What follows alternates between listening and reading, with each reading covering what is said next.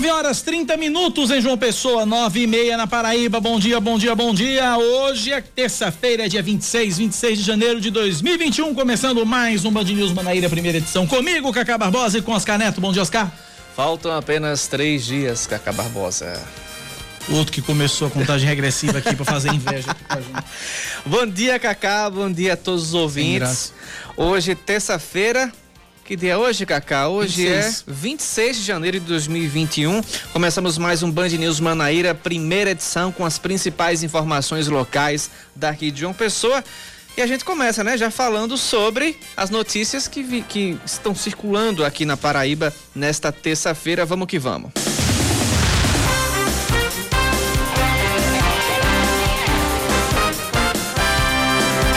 A BMW envolvida no acidente que matou no último domingo o baterista da banda Tuaregs em João Pessoa vai ser periciada hoje.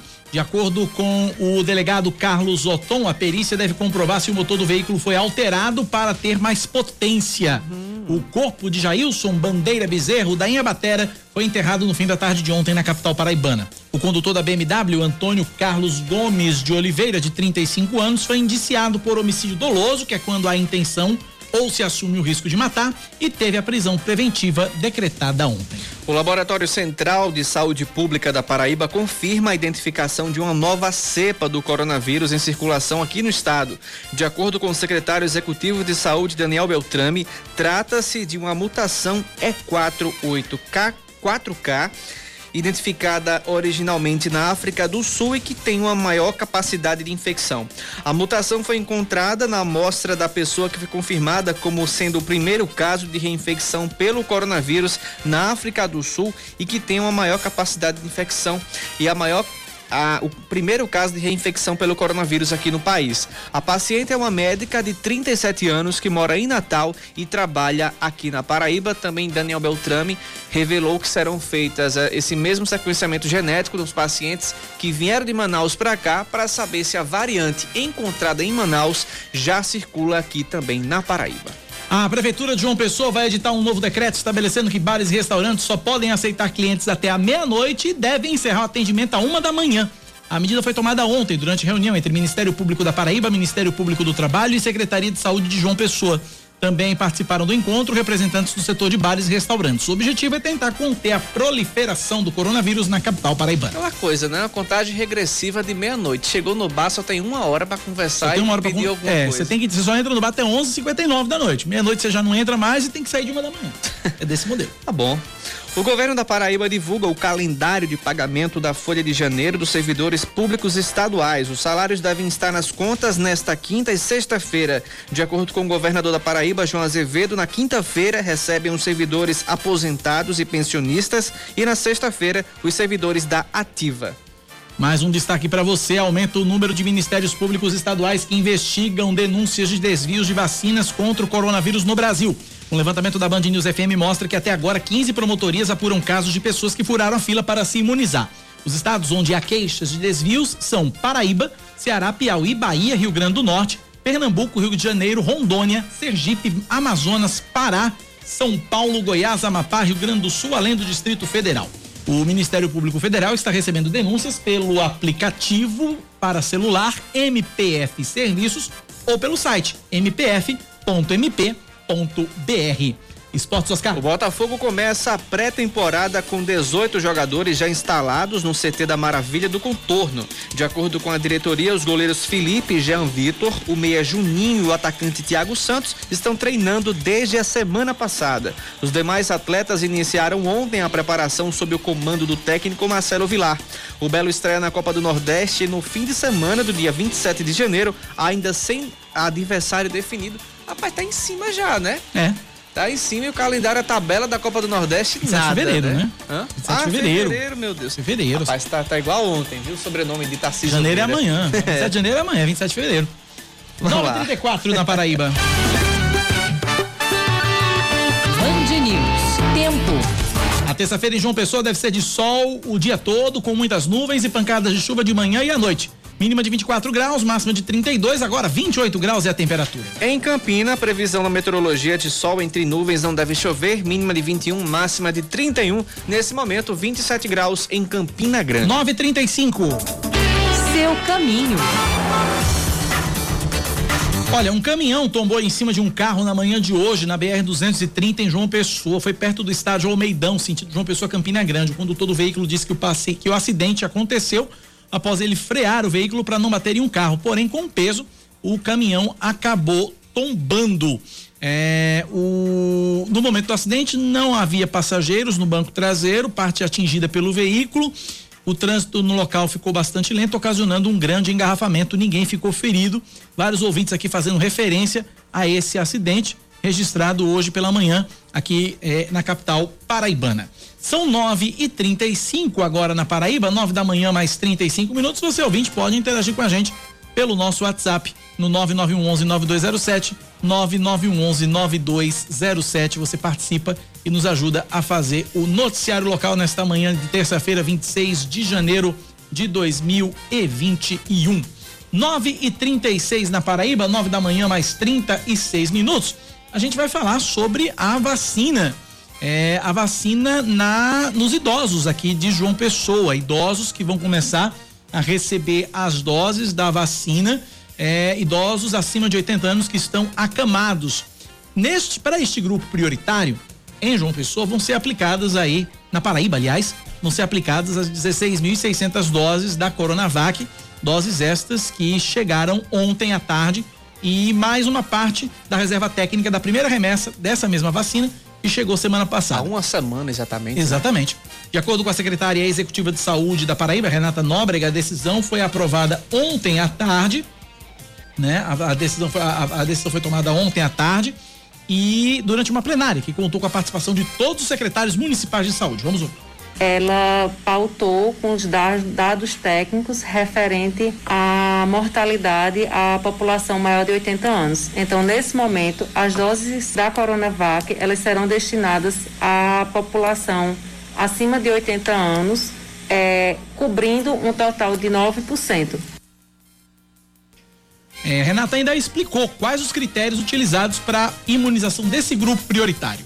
Paciente acamado, ele entra na primeira linha de prioridade. Paciente que faz uso de suporte ventilatório. Vacinar os idosos que apresentam algum grau de dificuldade de autonomia, como necessidade de ajuda para andar, esse idoso acima de 80 anos de idade. E vacinação dos de idosos é, com idade superior a 80 anos é que tenha doenças crônicas também, a exemplo de insuficiência, insuficiência renal é, aguda, acidente vascular encefálico, sejam obesos, portador de hipertensão arterial e ou diabetes. As demais distribuições destinadas aos idosos acamados devem seguir de forma gradativa e proporcional ao número de vacinas recebidas. A distribuição dessas doses para as 12 gerências regionais de saúde está prevista para amanhã. Em João Pessoa, as famílias que tiverem idosos acamados com mais de 80 anos de idade podem se cadastrar para vacina contra a Covid-19.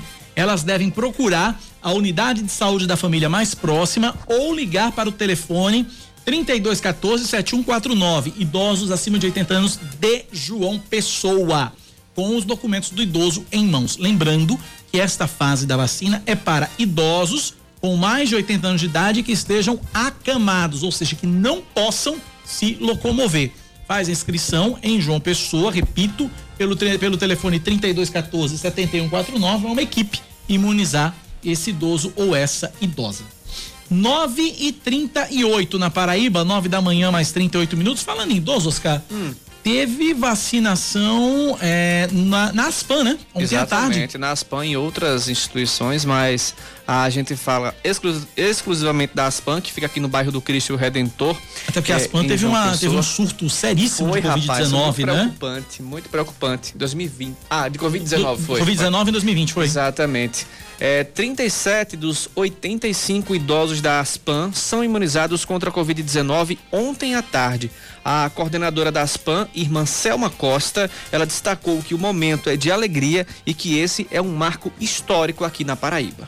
Então, com essa vacina que traz essa esperança e essa alegria para essa casa, alegria e esperança de dias melhores, né? Para esses idosos, para os idosos da Paraíba, nós celebramos esse dia, um marco histórico, um dia para ficar gravado no coração desta casa e de toda a Paraíba.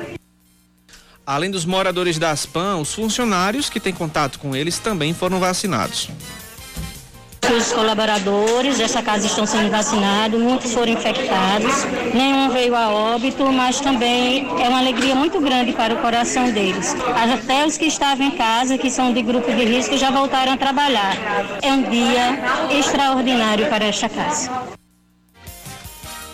Desde o início da pandemia, cerca de oito idosos da associação morreram. Por outro lado, quem resistiu à doença e tomou hoje imunizante aos 114 anos, tomou ontem, aliás, foi Dona Olindina. Ela que foi a idosa com maior idade na Aspan a contrair a Covid-19 esse surto começou em abril, Cacá, quando Verdade. começaram a, a ser transferidos os idosos para os hospitais, Clementino Fraga e o São Luís, que foi reativado. E eu lembro do caso de Dona Olindina, Sim. que a gente festejou pra caramba aqui, né? foi. né? Uma idosa de 114 anos, eu lembro dessa, do caso dela, rapaz. E aí tá aí, Dona Olindina agora tá imunizada para viver mais 114. Esperamos. Essa quiser, é a nossa né? torcida. Uhum. Esse é o nosso desejo aí, que Dona Olindina vive por mais 114 anos, essa é a nossa torcida. Um beijo para dona Olindina e para todos os idosos e idosas que vivem na ASPAM e nas outras instituições de acolhimento como que continuam hoje. É, que continuam hoje, né? A vacinação, hoje. Vila Vicentina, lá da, lá da Providência, é, tanto, é, tantos, tem tantas casas, só me lembro essas duas que são as, as mais conhecidas, uhum. mas eu sei que tem outras instituições de acolhimento. Então um beijo muito carinhoso a todos que a todos os idosos que vivem aí nessas instituições. São ah, nove da manhã mais 41 minutos na Paraíba, nove e quarenta e um. Bom dia, Cacá. Não lembro qual estado do Brasil a punição para os fura-fila. Bom, eu vou tentar traduzir aqui o que entendi. É o seguinte, tem um, ele fala, eu acho que ele faz referência ao estado do Amazonas. Uma de, a gente falou ontem isso aqui. Uhum. É, existe uma decisão do, do, da justiça lá no Amazonas que quem recebeu a primeira dose não vai receber a segunda dose. É. Né? Tá, então, eu acho que é isso que o ouvinte quis dizer e a gente falou sobre isso ontem aqui na Band News. 942 na Paraíba, Campina Grande agora. Eu tô na linha com o secretário de saúde da Rainha da Borborema, o Felipe Reu é, ele vai falar para a gente a respeito da chegada das vacinas de Oxford lá na Rainha da Borborema. É, a gente, é, essas vacinas que fazem parte aí da segunda remessa que chegou no estado ontem, devem ser usadas quando houver ampliação da vacinação a todos os profissionais de saúde, orientação da Secretaria Estadual de Saúde do Conselho de Secretarias Municipais. Assim como João Pessoa, Campina Grande ainda não começou a usar a vacina de Oxford e da AstraZeneca. Secretário de Saúde Felipe Reu conversa com a gente a partir de agora. Secretário, bom dia, bem-vindo à Rádio Band News FM Manaíra. Bom dia, Cacá, bom dia, Oscar, bom dia a todos os ouvintes da Rádio Band News. Novamente um prazer imenso estar conversando com vocês para que a gente possa trazer alguns esclarecimentos da Secretaria de Saúde aqui de Campina Grande.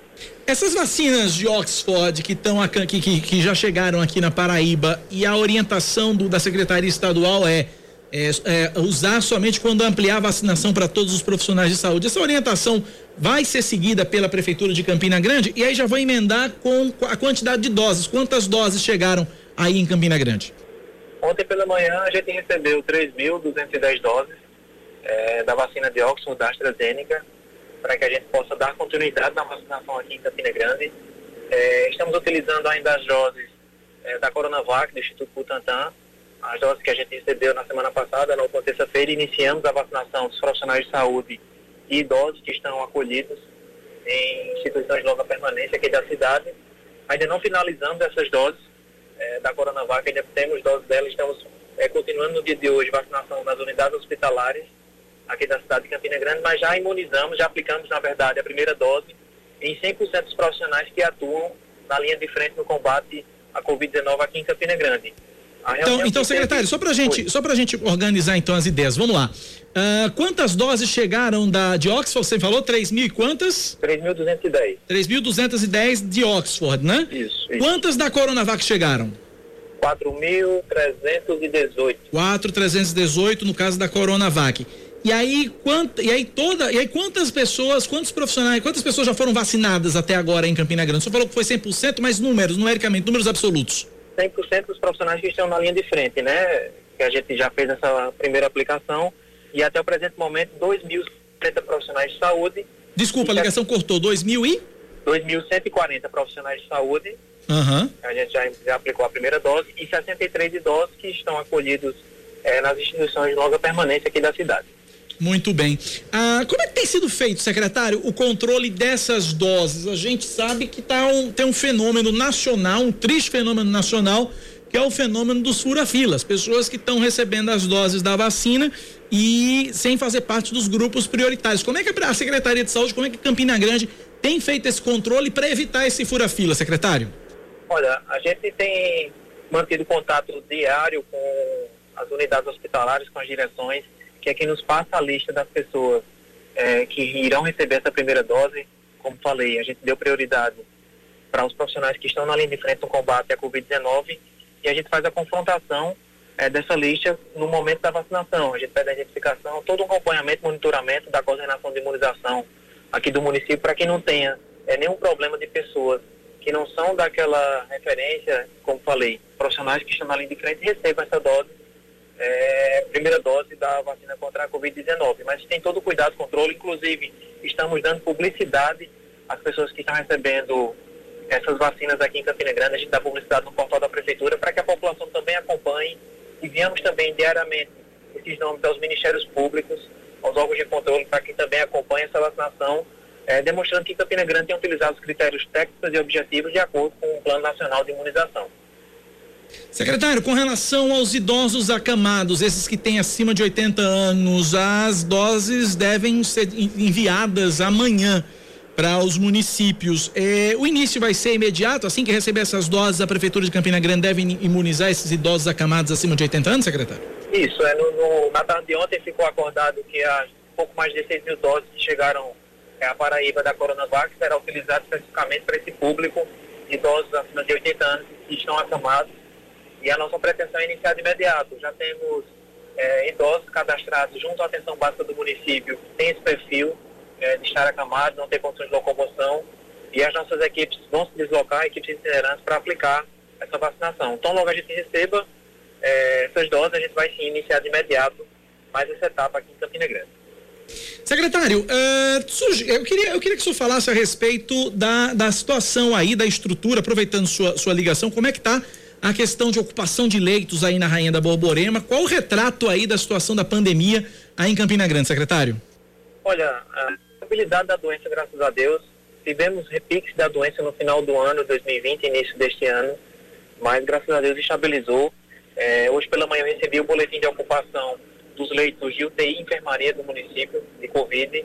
Estamos com ocupação atual de 47% em leitos de UTI e 35% de leitos de enfermaria.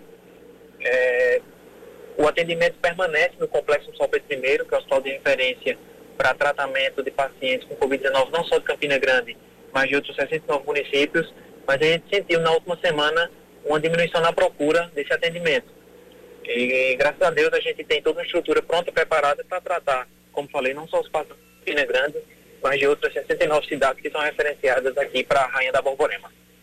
Muita gente fala, secretário, muita gente pergunta, ah, mas vocês só falam de Covid, vocês só falam de Covid porque só tem Covid e só Covid-19 e as outras doenças. Aí eu vou perguntar ao secretário como é que, tão, como é que tem sido o atendimento aos outros casos de saúde que não Covid-19 em Campina Grande. É, exatamente, é, é pertinente a preocupação da população porque as pessoas não adoecem apenas de Covid. Temos as outras patologias a gente tem uma preocupação também.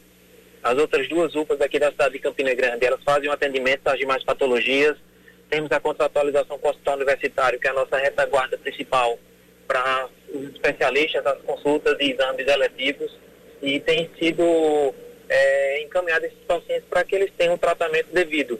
Inclusive, na próxima semana, o prefeito Bruno Cunha Lima estará anunciando um pacote de medidas para que a gente diminua ao máximo a fila de espera de consultas e exames eletivos aqui da cidade. Isso em todas as especialidades, secretário? Todas as especialidades temos algumas que temos pontos críticos, a exemplo de cardiologia, temos uma demanda maior e a nossa pretensão é, é buscar ao máximo zerar essa fila nos próximos meses aqui na cidade de Campina Grande, considerando que no início da pandemia a gente teve que paralisar o atendimento eletivo, não só em Campina Grande, mas em todo o Brasil, para que a gente pudesse estruturar toda a rede. Mas com a estabilidade da doença, com a estruturação da rede, a gente tem condições de dar andamento é, nessas consultas e exames eletivos aqui da cidade. Oscar Neto pergunta para o secretário de Saúde de Campina Grande, Felipe Reu. Felipe, ainda sobre esse assunto, vocês aí da, da Secretaria Municipal de Saúde perceberam realmente que as pessoas deixaram de procurar exames, deixaram de procurar as unidades de saúde para tratar de outras doenças com medo realmente de ser infectado? Ou se vocês fizeram uma campanha para que as pessoas realmente é, não tivessem tanta preocupação, não tivessem tanto esse medo e também procurassem as unidades para tratar das doenças que também não param, é, que também não pararam desde o início da, da pandemia, mesmo com a chegada da Covid-19? Inicialmente, sim. É, a gente sentiu a, a própria população deixou de procurar o atendimento é, mas desde o finalzinho do segundo semestre, de outubro para novembro, é, começou a aumentar a procura das pessoas, dos usuários, é, por consultas e exames de outras patologias, de outras especialidades. A gente sentiu isso. E realmente temos essa demanda reprimida em virtude da gente ter que ter é, paralisado esses atendimentos do ano passado, de março para abril.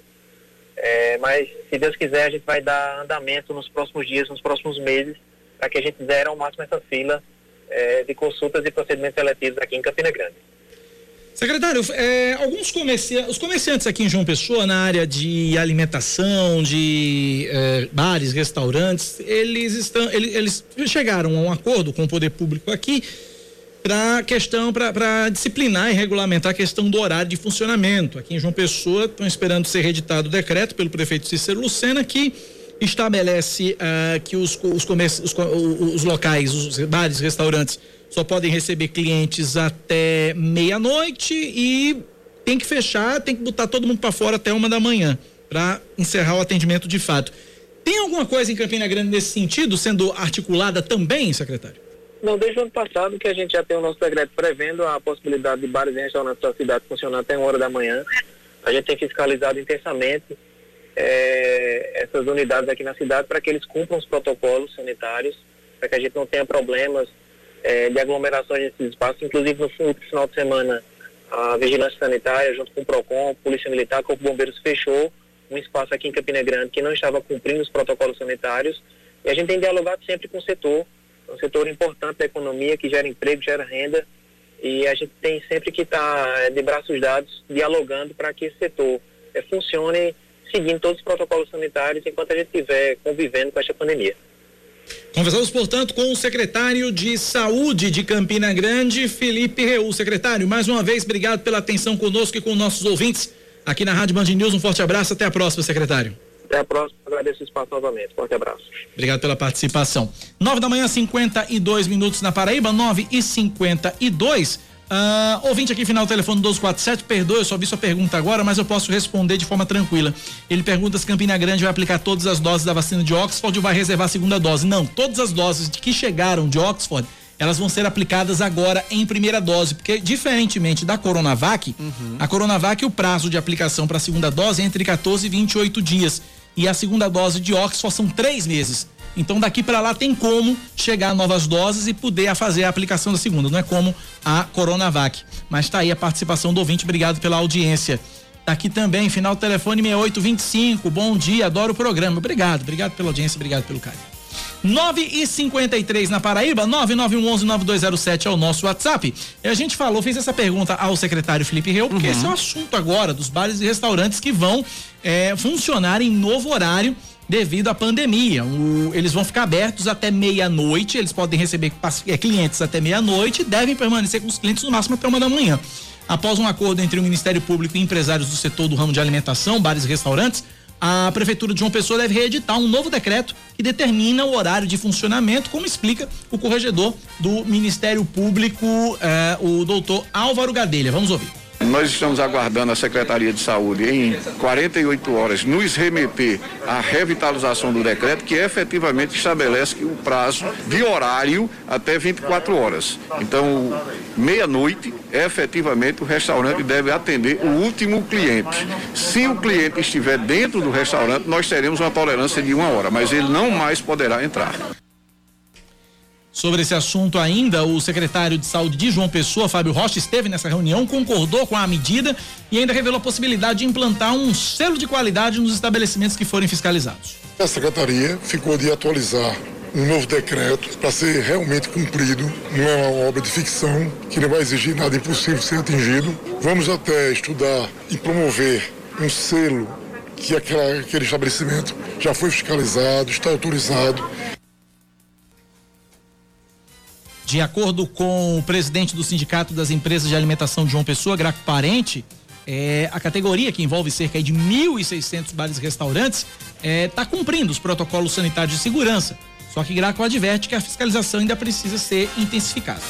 Nós entendemos que João Pessoa vive um momento bom, mas que a gente precisa manter essas medidas de prevenção. Nós precisamos evitar que ocorram aglomerações, nós precisamos fazer com que as medidas sejam cada vez mais cumpridas e que não só os empresários possam entender o seu dever de cumprir, mas fazer cumprir e ajudar que outros colegas, os seus clientes, os seus funcionários, outros estabelecimentos também possam vir a cumprir as medidas. Em agosto do ano passado, a Secretaria Estadual de Saúde revisou o plano de atividades e bandeiras do novo normal para bares e restaurantes. Na época, eles deixaram a modalidade delivery e drive-thru, delivery entrega em domicílio, drive-thru uhum. é retirada no local e reabriram as portas com novos protocolos, obedecendo o distanciamento entre mesas, cadeiras, além de reduzir a capacidade de clientes, é, a capacidade de atendimento de, a clientes nesses estabelecimentos. É, lembrando, como disse Graco Parente, e é fato, que é necessário que se intensifique a fiscalização. Muitos bares, muitos restaurantes ainda não respeitam esse distanciamento social entre as mesas e as cadeiras. Precisam, entre as mesas e os, entre as mesas nos restaurantes. É preciso que se, que se fiscalize de forma mais intensiva. São 9h56, eu vou para o intervalo e volto já já com outras notícias locais para você aqui na Band News FM.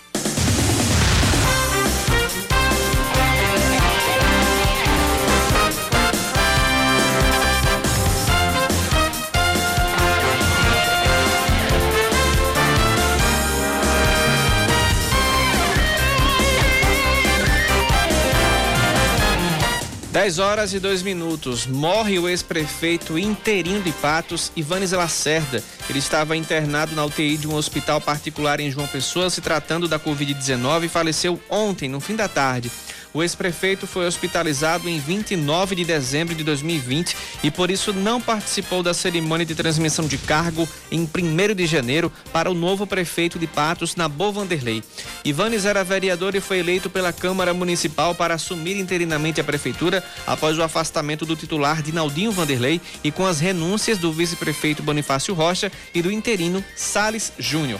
O corpo do político deve chegar na cidade de Patos ainda nesta manhã para receber as últimas homenagens ao lado da sede da prefeitura e logo depois segue para a cidade de Conceição, onde vai ser enterrado. O prefeito de Patos, Nabor Vanderlei, decretou um luto oficial de três dias no município. A Universidade Federal da Paraíba começa a realizar hoje os exames de detecção da Covid-19 na comunidade acadêmica. O serviço é exclusivo para professores, técnicos, alunos e colaboradores que apresentarem sintomas da doença e, passagem, e passarem pela triagem. Por isso, somente quem estiver em atividade presencial e entre o terceiro e o sétimo dia de sintomas da doença pode requisitar o exame. A capacidade de realização dos testes pela UFPB é limitada a 20 exames RT-PCR por dia. A Paraíba registra uma redução de 47% nos ataques a bancos e de 23% nos roubos em 2020. De acordo com o Anuário da Segurança Pública de 2020, divulgado ontem, o estado apresentou a segunda menor taxa de homicídios da década e a terceira menor do Nordeste. Os dados ainda constatam uma redução de 20% nos roubos e furtos de veículos, 3.218 veículos recuperados, 3.500 armas de fogo e 4 toneladas e meia de drogas apreendidas e 16.900 prisões, das quais 2.262 são consideradas de interesse estratégico. Em 2020, as forças de segurança também realizaram 10.969 operações preventivas e 114 operações repressivas. Já o Corpo de Bombeiros Militar contabilizou 2.601 vidas salvas em acidentes e agressões. Seguindo com mais um destaque para você na Band News FM. O, está sob investigação o caso de reinfecção por Covid-19 de uma mulher de 32 anos, grávida de cinco meses, que está internada pela segunda vez na maternidade Frei Damião, em João Pessoa. De acordo com Andréa Correia, diretora da unidade, a mulher foi internada pela primeira vez em setembro do ano passado e testou positivo para a doença. Dias atrás, ela deu entrada novamente na maternidade Frei Damião, apresentando sintomas clássicos de uma síndrome gripal. Ao realizar um novo teste, foi confirmada mais uma vez a infecção pelo coronavírus. Uma nota técnica da Secretaria Estadual de Saúde explica que um caso pode ser considerado suspeito de reinfecção se o paciente tiver dois resultados positivos de RT-PCR com intervalo igual ou superior a 90 dias. O presidente Jair Bolsonaro afirma que o IFA, o ingrediente farmacêutico ativo para a fabricação da Coronavac, chegará na, da China nos próximos dias. Pela internet, ele disse que a informação foi confirmada pela embaixada do país. São 5.400 litros de insumos. Ainda de acordo com Bolsonaro, a liberação dos insumos da vacina Oxford AstraZeneca também estão com a liberação sendo acelerada. Falar de esportes, esportes, agora. O atacante paraibano Hulk está na mira do Flamengo, que abriu conversas para uma possível contratação do jogador. E o Dirigentes Rubro-Negro procuraram o empresário Nuno Ferreira, responsável por agenciar o atleta paraibano. A expectativa é que o jogador de 34 anos defina seu futuro até o fim desta semana. É, Hulk recebeu uma proposta oficial completa do Atlético Mineiro, além dos times brasileiros, dois times da Turquia, um dos Estados Unidos, o Porto de Portugal e outros clubes europeus manifestaram interesse em Hulk. O paraibano deixou o Xangai SIPG, time chinês, onde atuava até novembro do ano passado. Para onde vai Hulk, Oscar? Rapaz, por essa briga aí, eu acredito que a Europa fica com ele novamente. Eu também acho. Porque, Não vai ser dessa sabe, vez quando que. Quando entra qualquer time da Série C, lá da Turquia, que joga num, num, num campo de barro. Paga mais que paga o. Paga mais do é. que uma. Né? Pois é, não vai ser dessa vez. Acho que, acho que não vai ser dessa vez que o Hulk será Mas, repatriado. Assim, não. como ele já tá. Cansado, já tá velho, né? Já tá mais pra lá do que pra cá, né? 34. Já tá com um hotelzinho aqui sendo construído. É. Acho que ele quer ficar por aqui mesmo. Na carreira de. Na, na, carreira futebolística, quando você passa dos 30, quando você dobra ali o cabo da boa esperança, né? é verdade. Aquela coisa assim, já tá mais, mais, mais pra lá do que pra cá, sabe? Então... Mas só pra ter qualidade de vida é melhor ficar por lá mesmo, viu? Porque aqui tá difícil. é. Vamos ver, vamos acompanhar, vamos, vamos acompanhar. acompanhar. 10 da manhã, 7 minutos na Paraíba, 10 e 7. Esta é a sua Band News FM. Você participa da nossa programação pelo WhatsApp 9911-9207, 9911-9207. O ouvinte pede para não ser identificado hum. e pede para a gente saber aqui o que é está acontecendo, porque esse ouvinte diz que pessoas estão sendo demitidas da empresa Transpetro. E aí quer saber o porquê. Vamos tentar descobrir então o que está acontecendo aí. Obrigado, ouvinte, pela participação. 9911-9207 é o nosso WhatsApp. 10 e 7 agora.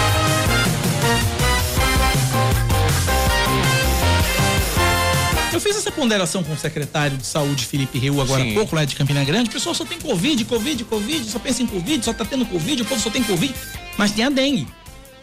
Que é uma doença, é, um, é uma doença que é igual a carnaval. Todo ano começa é. essas, esses balanços aqui e agora aumenta, né, Cacá? Exatamente. Os casos têm aumentado de forma, de forma considerável. E aí, mesmo nesse período da pandemia do Covid, da, da Covid-19, uhum. tem que se redobrar os cuidados para evitar a proliferação do mosquito Aedes aegypti, esse mosquitinho chato que transmite dengue, zika, chikungunya, tudo que não presta. Aline Guedes tem as informações. Até o início de novembro passado, a Paraíba já tinha registrado 6 mil casos de dengue. Mas desde dezembro, a Secretaria de Saúde está preocupada com o aumento dos casos. De acordo com o gerente de Vigilância Ambiental e de Zoonoses de João Pessoa, Newton Guedes, a pandemia impediu a pesquisa trimestral que testa o índice de infestação. Mas o aumento dos casos está sendo percebido por outros meios. O Covid fez uh, o ser humano mudar muitas, muitas coisas, principalmente uma programação que nós tínhamos de realizar pesquisas trimestralmente trimestralmente, isso é, buscar criadouros. Veja bem, hoje nós temos alguns sensores. Um deles é o telefone. Nós estamos atendendo pelo telefone 3214-5718, que é o Disque Dengue. E quem tiver suspeita de focos, de presença de mosquitos, pode ligar para esse número que a gente vai notificar e vai buscar uma solução. A época do ano favorece a reprodução em depósitos criados pelo próprio homem. Para todas as espécies vivas, né, há um momento favorável e um não tão favorável. Para os mosquitos, de uma forma geral, esse momento é favorável, principalmente para o Aedes aegypti porque com esse aumento da temperatura essas chuvas espaçadas que nós temos, as chuvas de verão, facilita muito para que se acumule água em depósitos artificiais, depósitos criados pelo homem, principalmente aqueles depósitos que nós descartamos e fica céu aberto. Isso facilita, oferece, se oferece para o mosquito para que ele deposite seus ovos e dessa maneira aumenta a infestação. Os agentes de vigilância ambiental e zoonose já cumprem um calendário regular de visitas às casas nas comunidades, mas eles também atendem às denúncias que chegam por meio da ouvidoria da prefeitura. Acompanhamos uma dessas visitas. Na casa de Dona Maria do Socorro, por exemplo, a equipe já achou no jardim um copinho de remédio com água acumulada. Dentro do imóvel, ela recebeu orientação a respeito da tampa da cisterna. Nesse caso, né, como que o, o depósito ele fica meio aberto, aí não é bom manter assim. Ela teria que providenciar uma tela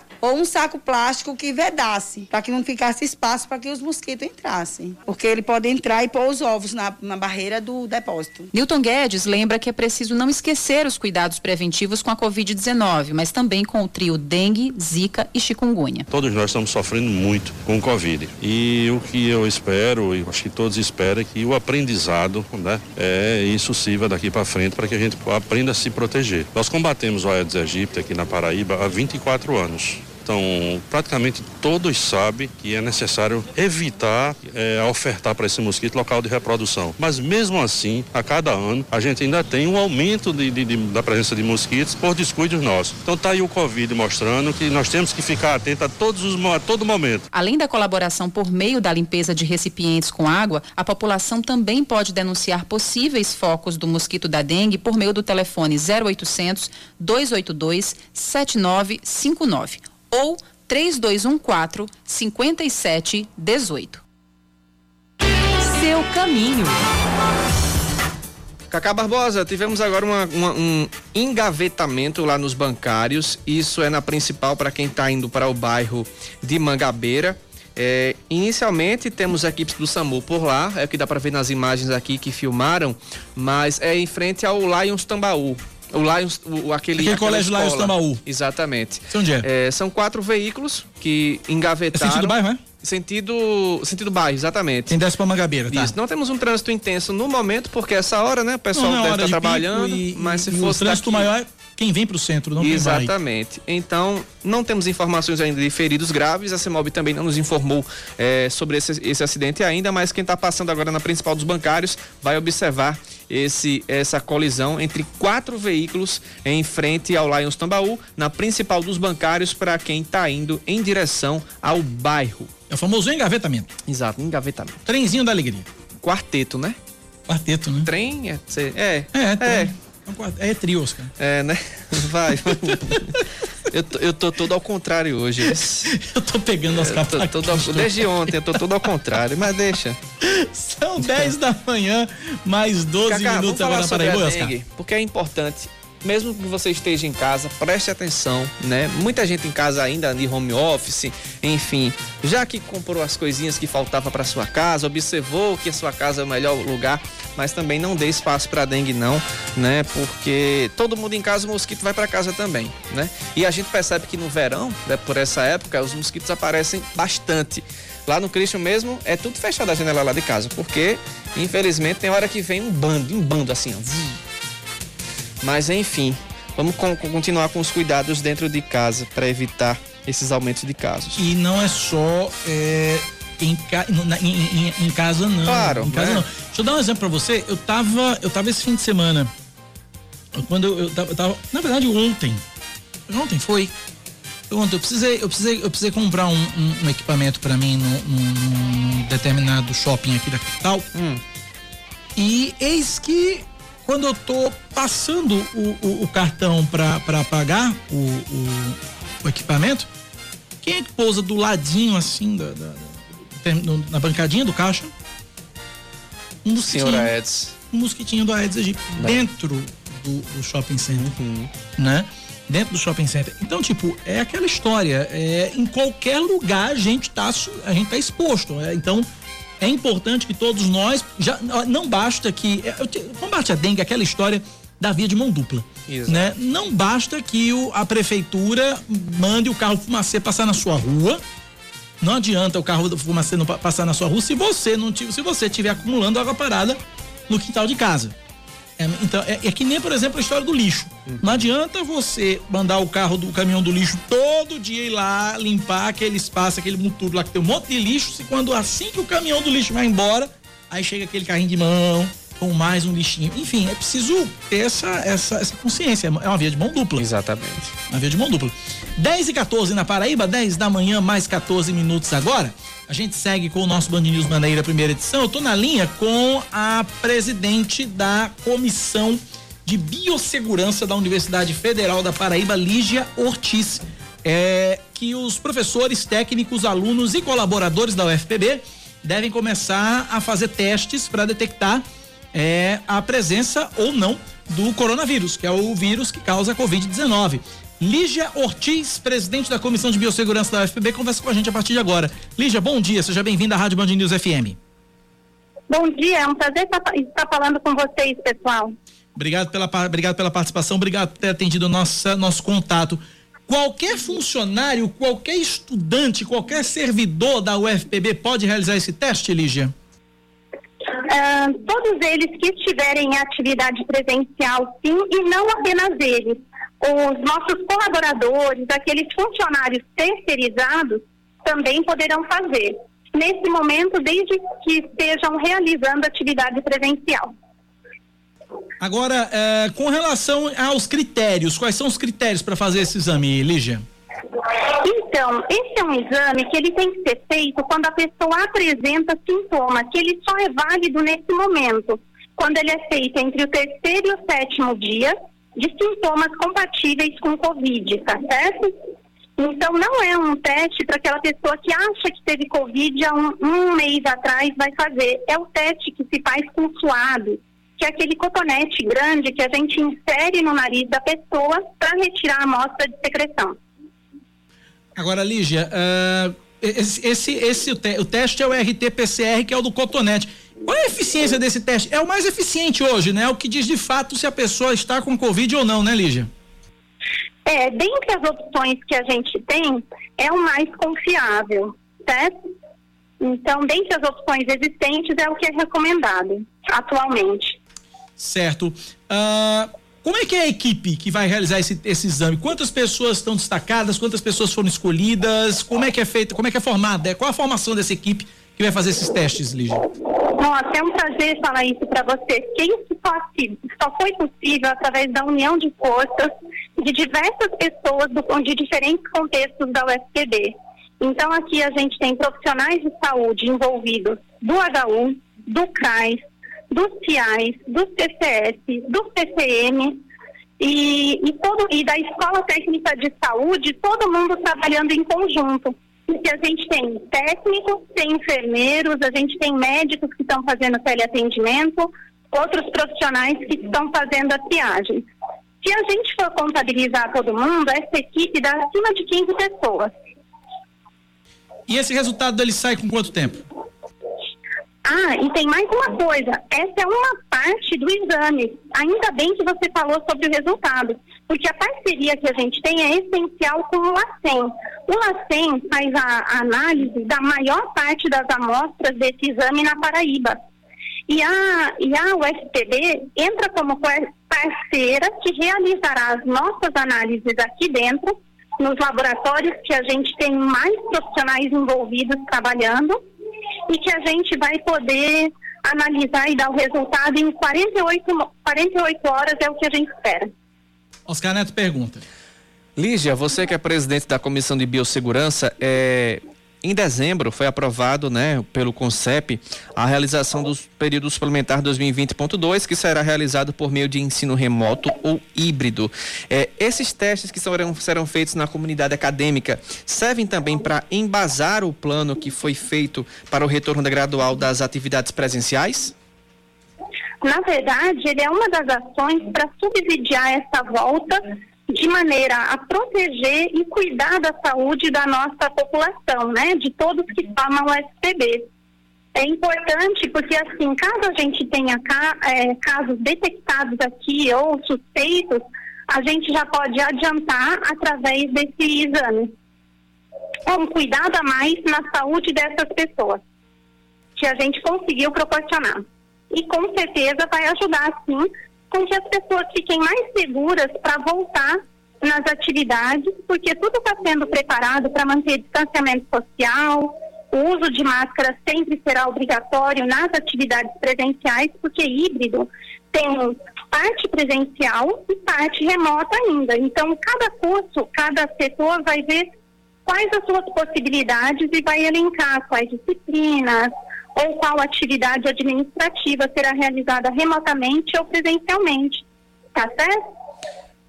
Lígia, já há uma previsão da, da, da comissão para o retorno das aulas presenciais ou vai depender quando terminar essa testagem?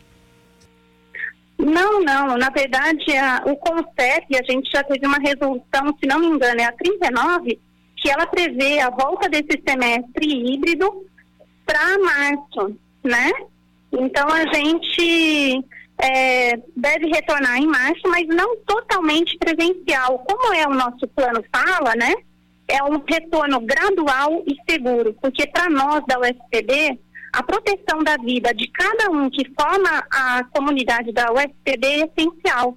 Esse é o posicionamento da gente, da UFPB como instituição, e faremos tudo para isso. Ok, então conversamos, portanto, com a Lígia Ortiz, presidente da Comissão de Biossegurança da Universidade Federal da Paraíba. Lígia, obrigado pela participação aqui na Band News. Um forte abraço. Forte abraço, obrigada também. Estamos aqui para servir e cuidar. Tá certo? Obrigado, Lígia. Um forte abraço para você. Bom dia. São 10 da manhã, 21 minutos. Ouvinte participando com a gente pelo nosso WhatsApp 9911 9207. Bom dia, Cacá, toda a equipe. Aqui Luiz Ribeiro, do Jardim Aeroporto. Trânsito totalmente travado sobre o viaduto do Ronaldão, sentido Bahia, que vem de Cabedelo para Bahia. É aquele acidente do caminhão, o caminhão que a gente trouxe agora há pouco, o caminhão tombou em cima Uhum. do carro e tal, essa coisa toda. A gente já trouxe essa informação. Obrigado ao Luiz pela participação. Mais ouvintes participando. Só atualizando sobre o engavetamento lá na- nos bancários, que fez trânsito sim, né? Apesar da hora, justamente criou um trânsito anômalo ali até a altura do Lions. Porque o engavetamento foi bem na altura do sinal, então atrapalhou tudo ali. Tá bem lento nos dois sentidos, a principal. Obrigado pela informação, complementando a nossa informação. Obrigado ao ouvinte. Você ouvinte também pode mandar sua informação para cá, sua participação pelo nosso WhatsApp 9911 9207 9911 9207. São 10 e 22 a gente vai para intervalo, volta já já com mais notícias aqui na Band News FM.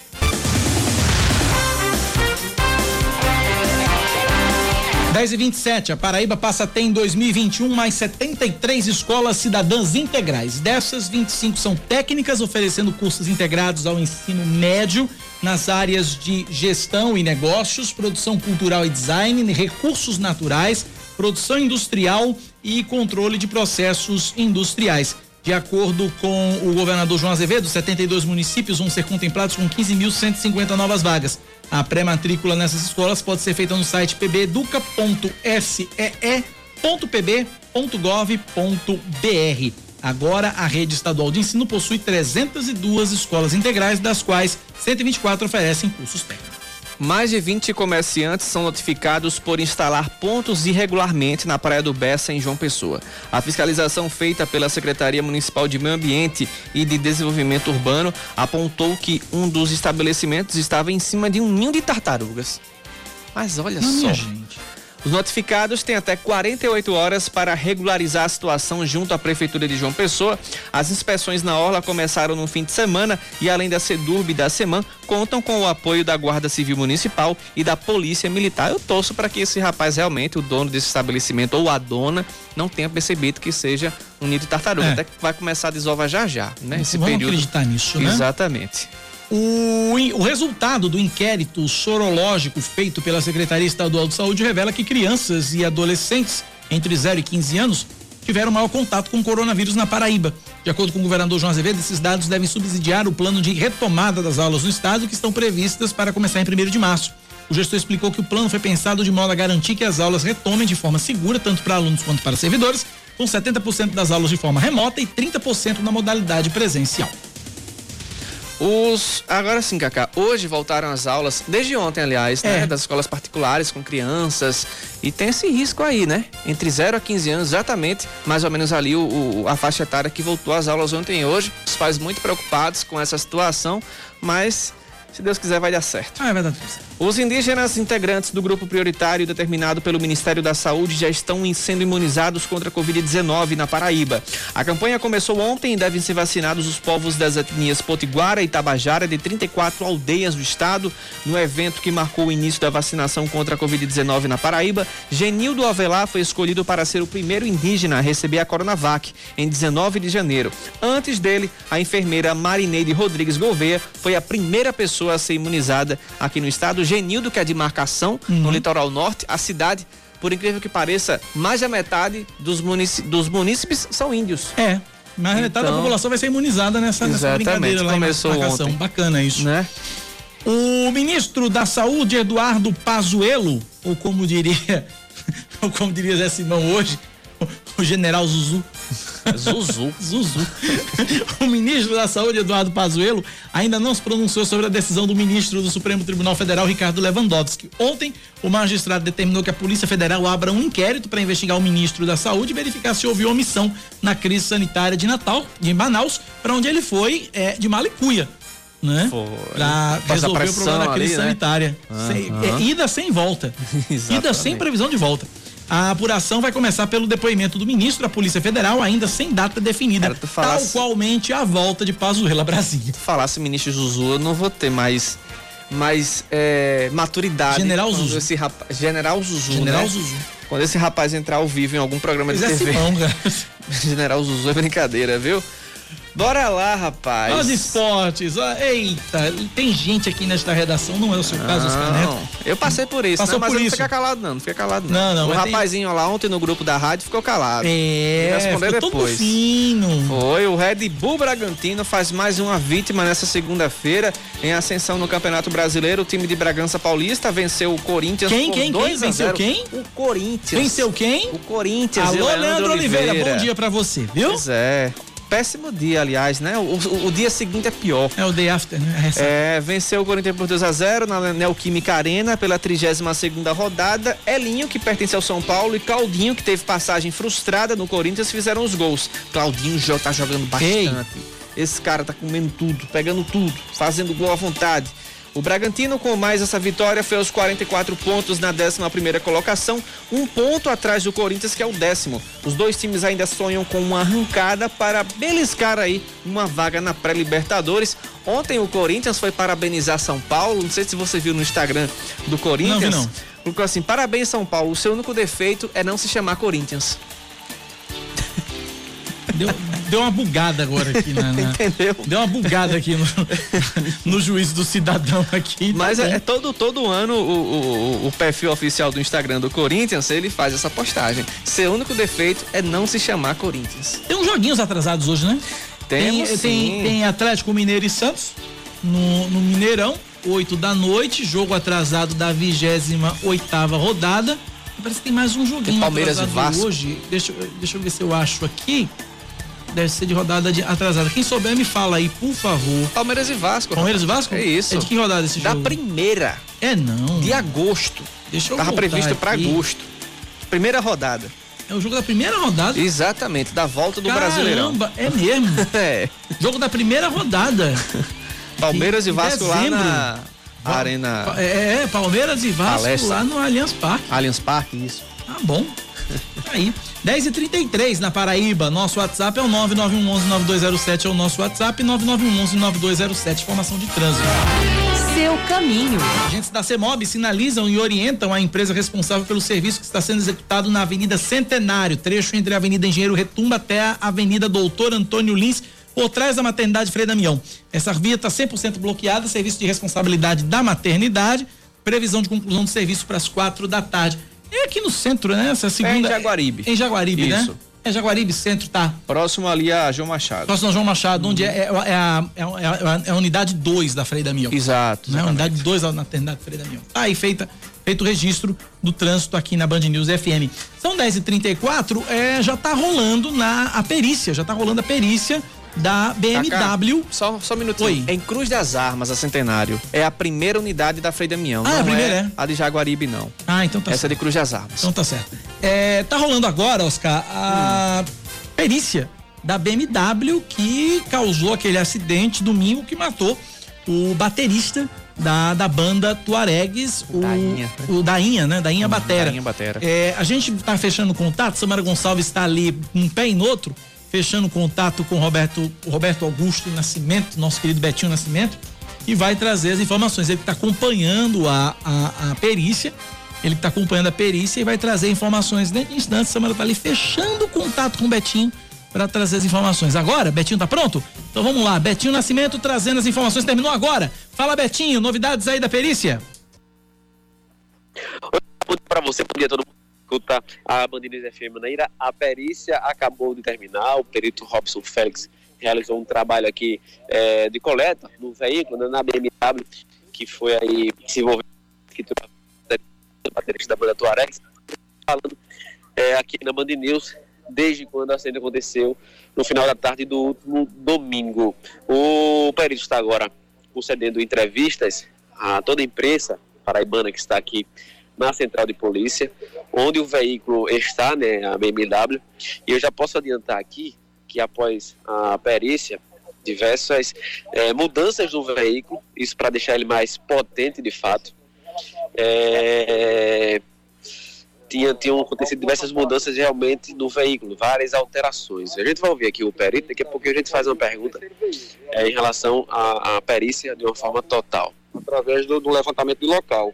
O que pode ser feito aqui é uma extração do modo do airbag, como eu já fiz em outra perícia, e existe uma empresa que tem esse, esse equipamento que faz a leitura. Nós vamos ver a viabilidade ainda da extração do modo do airbag, o modo do airbag é uma verdadeira caixa preta que alguns veículos possuem e ali a gente tem informações como velocidade de impacto. Caso a gente consiga viabilizar esse exame, a gente vai poder afirmar a velocidade que o veículo trafegava. Não, independente do acidente lá, quais as modificações feitas no veículo, ele pode chegar aqui em velocidade? Então, David, o que eu posso afirmar em relação à potência, né? A potência desse veículo estaria entre 500 e 600 cavalos. Em relação à velocidade, somente uh, o modo do airbag é, vai, vai, poder nos dizer isso aí. Muitas dessas tá modificações precisavam de autorização do Detran. E positivo, as alterações encontradas nesse veículo teriam que, que, que, ser autorizadas pelo Detran, né? Porém, o uso do metanol, a, ausência do catalisador, existem alterações aqui que o Detran jamais aprovaria, né? Então, a gente estava vendo aqui na Bandeira FM Maneira, é, qual o resumo que a gente pode fazer em relação a essa perícia que foi feita nesse carro? Quais alterações também que o senhor pode destacar aqui para a gente? Muito bom dia. Bom dia. As alterações foram diversas, né? Dentre elas, a turbina foi, foi, foi modificada, a turbina é, é uma turbina não original, é, remoção do catalisador, que é aquele equipamento que filtra os poluentes, na, no, no, no, lugar do catalisador tinha um downpipe, que é um equipamento para aumentar a vazão de ar, é, uma injeção eletrônica auxiliar com mais seis bicos, uso de metanol com sistema de bomba injetoras no porta-malas, também injetando metanol na mistura de, de, de gasolina com lá, lá no, no, sistema de injeção eletrônica. Então, essa série de, de modificações do veículo é, tinha uma única finalidade, o aumento de potência e torque. Nesse caso aí é 200 cavalos normalmente e estava na base de 600 mais ou menos? 220 cavalos originalmente no documento e essas modificações seguramente é, elevaria a, a, a, potência entre 500 e 600 cavalos. Parabenizar o trabalho do perito Robson Félix, que realizou a perícia aqui no carro. E o doutor falava aqui, antes da gente entrar ao vivo, de que é, esse tipo de veículo, com essas modificações, só era permitido para a gente ter noção de como esse carro estava andando realmente muito. Só era permitido um veículo desse, só é permitido um veículo com essas modificações em pistas de corridas ou seja, não é permitido, inclusive esse uso do metanol, que é um combustível proibido, né? Também estava aqui, inclusive, tem um galão com esse metanol que está no porta-mala do veículo, e aí é, tem um acionamento pelo motorista. A gente vê muito isso em filme, né? Quando a, a, o motorista aperta um botão e o carro fica mais potente. Esse veículo não era o nós, esse veículo tinha o, o metanol que o doutor acabou falando.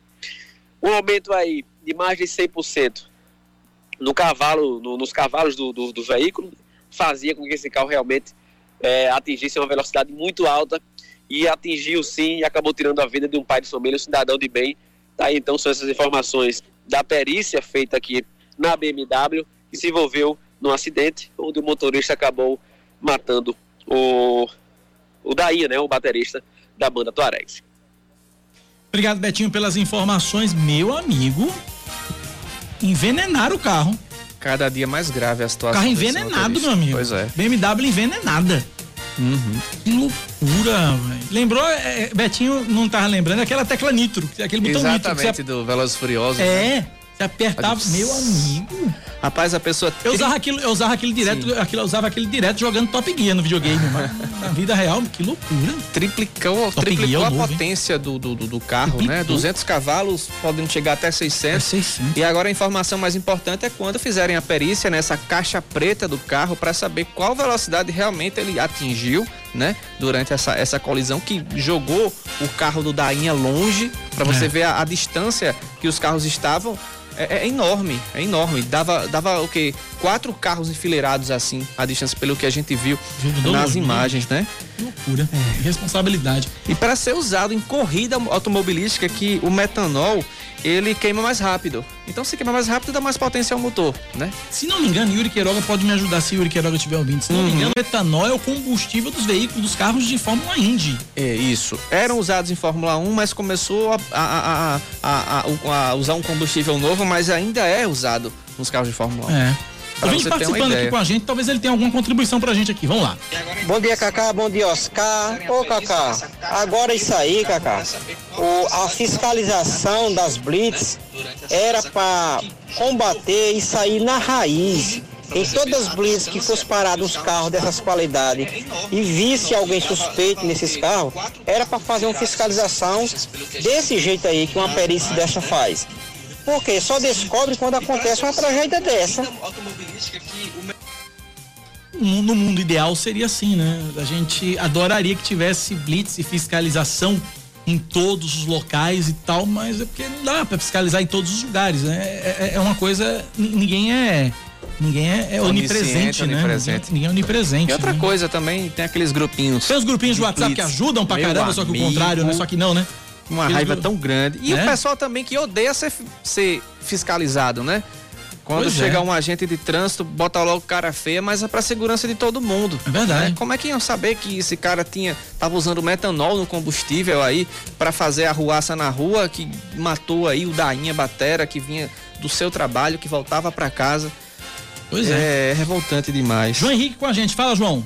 Cá, é, concordo com o que o ouvinte está falando. É, as blitz cessaram hoje, pararam. A- a- o, o, o Detran mesmo de faz blitz e logo meia-noite o pessoal já tá indo embora. A blitz não passa a noite toda mais. Não, não, não, não se, não se fiscaliza direito hoje. Uma blitz hoje não passa meia hora no local. É, eu confesso que eu não saio à noite. Confesso que eu não saio à noite, então não posso nem dizer se é verdade ou se não é, se é, né? Não posso nem, nem afirmar. Eu confesso que eu não saio à noite. Mas o ouvinte dizendo, o ouvinte tem fé de ofício aqui. O ouvinte falando, tá Lógico. falado. Uhum. Né? O ouvinte falando, tá falado aqui. Não tem isso, não. Junielson tá dizendo o seguinte, ó, metanol é sim um combustível da Índia, característica de ser um combustível mais volátil, como você falou, Oscar, a combustão mais rápida. Valeu, Junielson, abraço pra você. Mais um ouvinte falando com a gente, vamos lá. Cacá, bom dia a todos da Band. Cacá, eu tava no meu negócio na mercearia Manaíra domingo à tarde. E no domingo, como não tem tanto trânsito, não tem tanto barulho, é, eu escutei a pancada muito forte, muito forte desse acidente. Só que acontece o seguinte.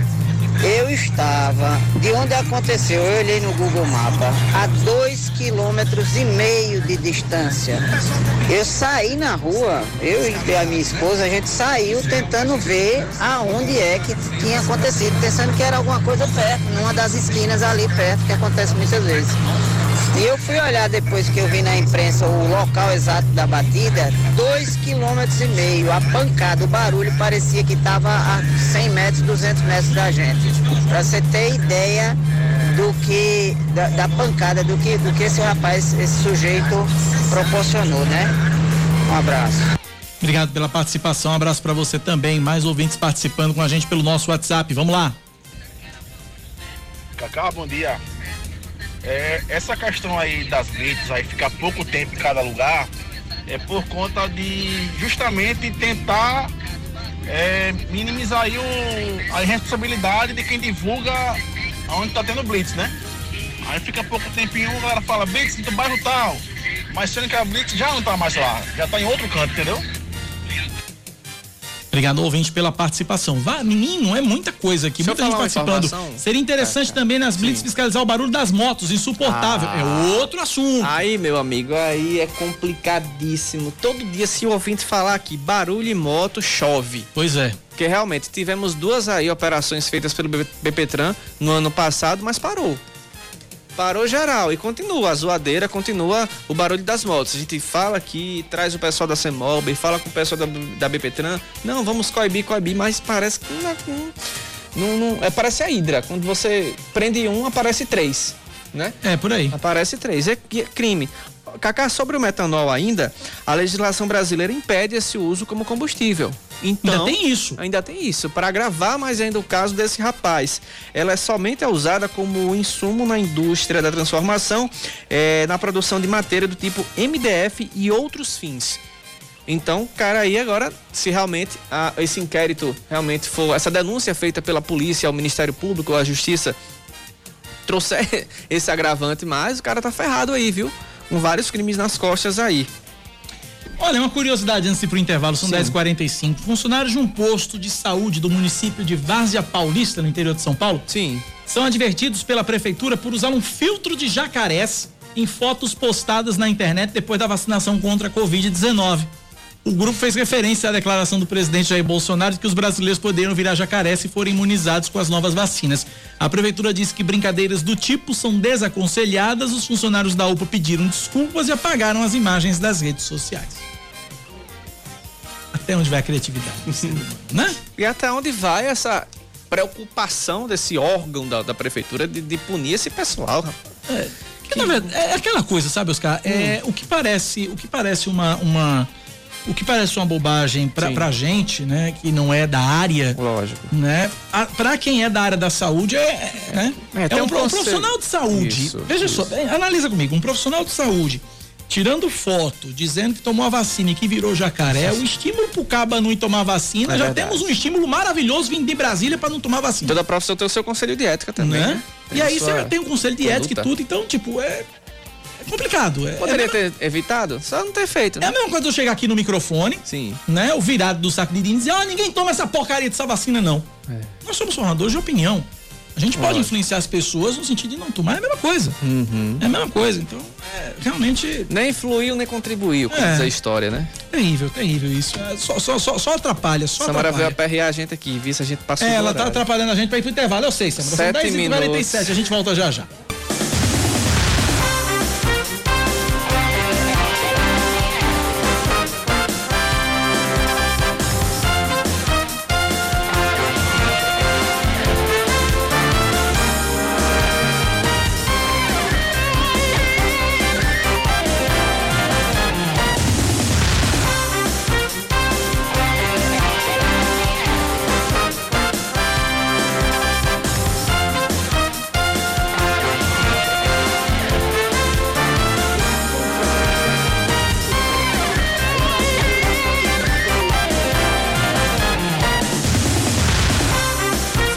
10 minutos para as 11 horas, a Paraíba registra entre domingo e ontem 1.181 novos casos da Covid-19 e 11 mortes, sendo 10 de fato nas últimas 24 horas, um número bem alto de mortes, viu?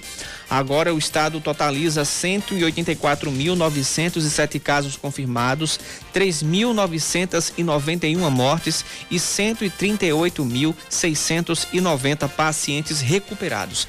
A ocupação total de leitos de UTI adulto, pediátrico e obstétrico em toda a Paraíba é de 51%.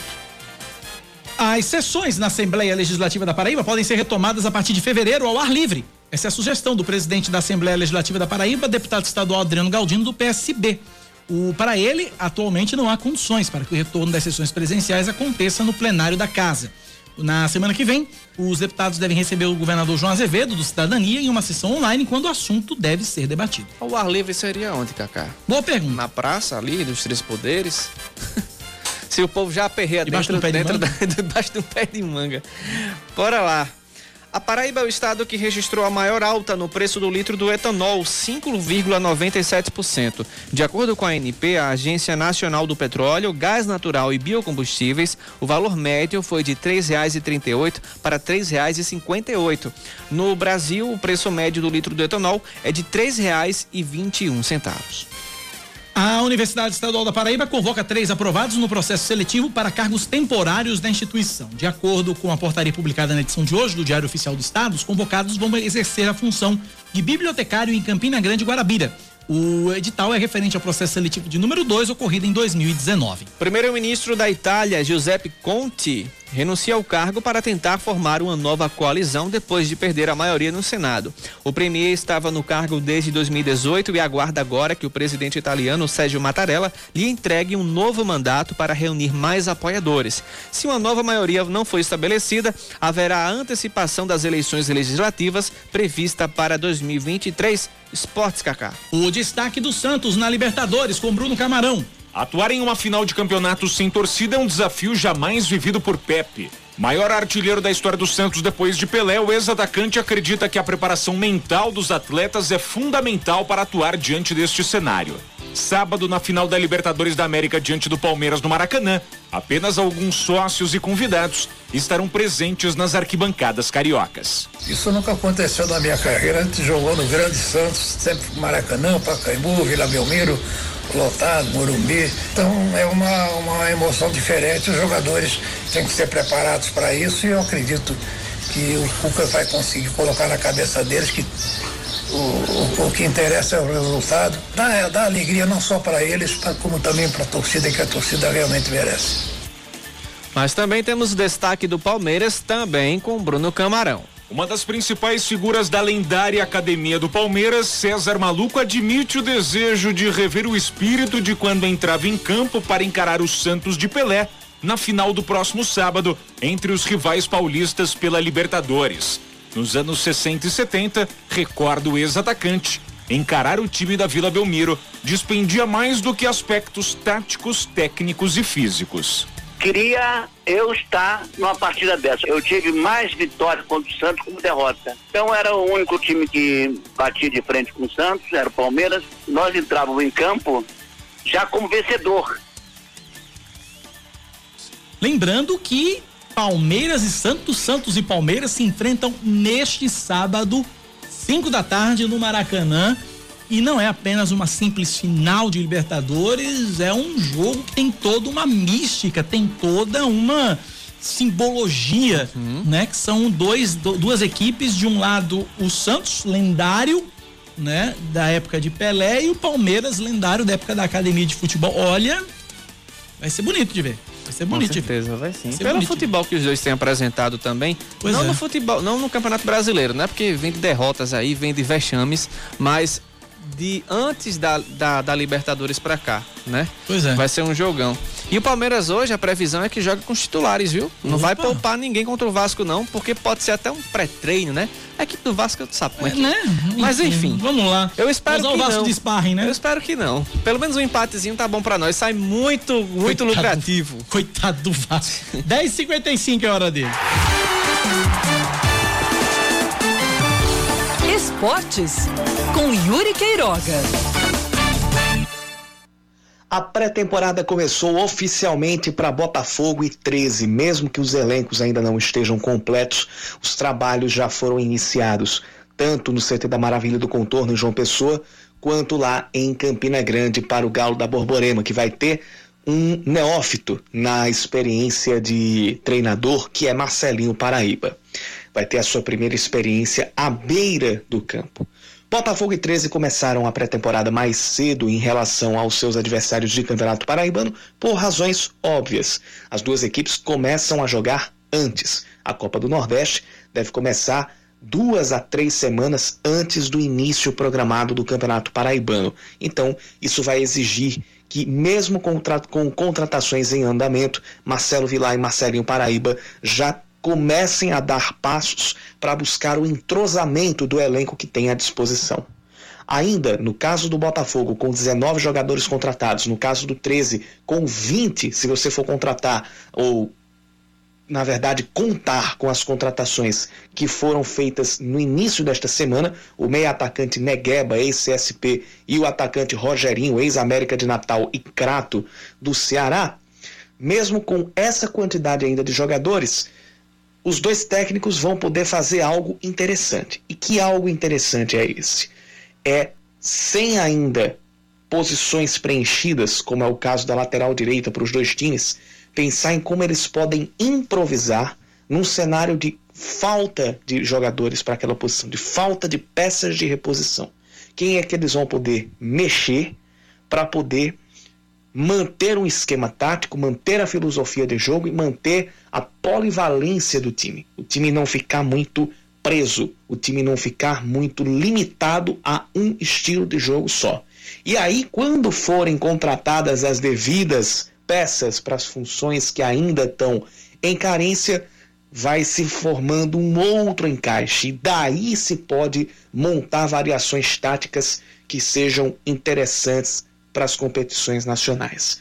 É a hora de pensar fora da caixinha pelo lado dos treinadores. Marcelo Vilar e Marcelinho Paraíba podem tirar desse início não turbulento, mas desafiador de pré-temporada, ainda sem todos os jogadores que eles gostariam de contar, eles podem tirar uma missão importante e um, uma atividade bastante interessante para o exercício de treinador e também para a aquisição do entrosamento do elenco, que é trabalhar o improviso, estar preparado para as condições adversas. Quando você já tem esse preparo, você também vai saber lidar com a não adversidade, com todo o seu material humano disponível. E isso é um ponto que pode colocar essas equipes à frente, tanto na Copa do Nordeste quanto no Campeonato Paraibano. O negócio é atinar para isso e saber trabalhar o quanto antes. Enquanto aqui no Brasil nós temos cloroquina, hidroxicloroquina, né? Hum. E seus equivalentes, na Venezuela apareceu agora um tal de Carvativir. O, esse remédio foi apresentado pelo presidente da Venezuela, Nicolás Maduro, disse que é um antiviral capaz de neutralizar o coronavírus em 100%. São quatro gotinhas milagrosas. Hum. Milagrosas é por conta do Maduro, Maduro é que disse. São gotas milagrosas que teriam passado por nove meses de estudos em pacientes internados na rede pública de saúde venezuelana. É, o Maduro ele não apresentou os princípios, os princípios ativos do medicamento, nem qualquer prova científica publicada. Ele disse que a fórmula ainda vai constar em revistas científicas especializadas, além de apresentá-la à Organização Mundial de Saúde para obter a sua certificação internacional. É a nova cloroquina? pois não? é, enfim. Que virou moda apresentar essas coisas aí sem, sem nenhuma comprovação. Mas enfim. Enfim, é, Tomara um... que seja que tenha eficácia, é o que a gente espera. É, mas a ciência deu uma certa eficácia para esse remédio, que seja eficaz mesmo. Né? Exatamente. Se Espera, não for, esperamos sempre o melhor. Se não, é, esperamos sempre o melhor. 11 sempre. em ponto, viu? Vambora. Aí, tchau. Vamos embora. Até amanhã, cara. 1 e 10 tem primeiro plano na TV Manaíra. Até mais. Tchau, tchau. Até mais.